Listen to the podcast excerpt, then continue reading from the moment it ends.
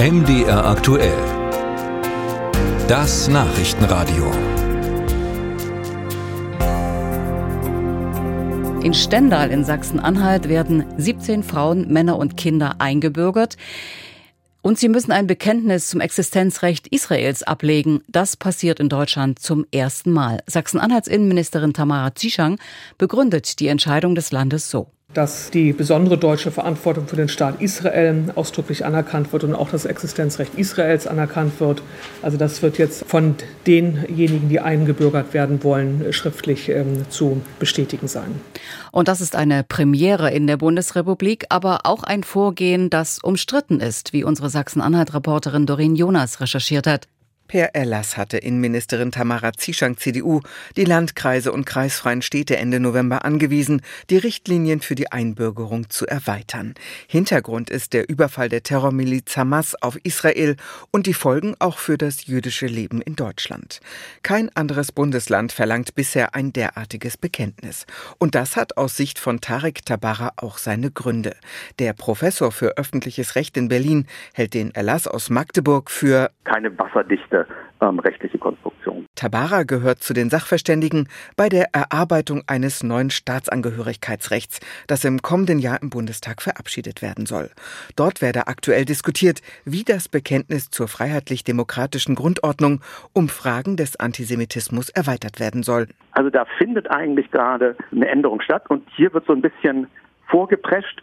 Wir haben keine sachsen-anhaltinische Staatsangehörigkeit, sondern eine deutsche Staatsangehörigkeit, die für, das, für den ganzen Bundesstaat gilt.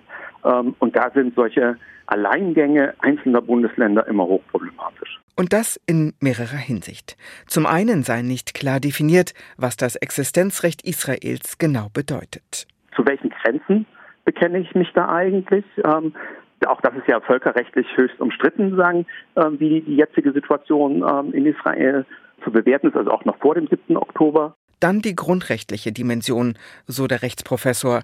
Da gebe es auch einen Schutz davor, sich zu einer politischen Meinung bekennen zu müssen. Dann die doppelten Standards. Wenn sich etwa herausstelle, dass ein Bekenntnis nicht aufrichtig gemeint war, kann man die Staatsbürgerschaft auch wieder verlieren. Das ist etwas, was Deutschen, die Deutsch von Geburt an sind, nie passieren könnte. Der Vorsitzende der deutsch-israelischen Gesellschaft, der grünen Politiker Volker Beck, hält den Impuls aus Sachsen-Anhalt für wichtig.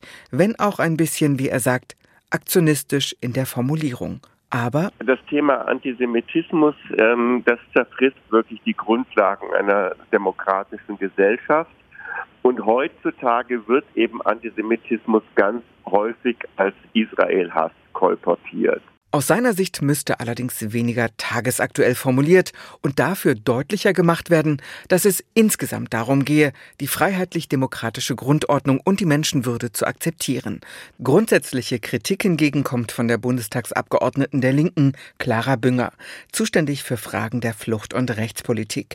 Für sie ist das Bekenntnis zum Existenzrecht Israels bei der Einbürgerung nicht viel mehr als Schaufensterpolitik. Ja, man muss vor allen Dingen die Realität anerkennen und verstehen, dass Antisemitismus nicht nur von einer Bevölkerungsgruppe ausgeht, sondern tief verwurzelt ist in Deutschland. Wenn Menschen einen Satz aufsagen, wird sich die Realität im täglichen Umgang miteinander ja nicht ändern, sondern wir müssen aktiv Initiativen stärken. Wir müssen Zivilgesellschaft stärken. Es werde durch den Erlass nicht weniger Antisemitismus in Sachsen-Anhalt geben.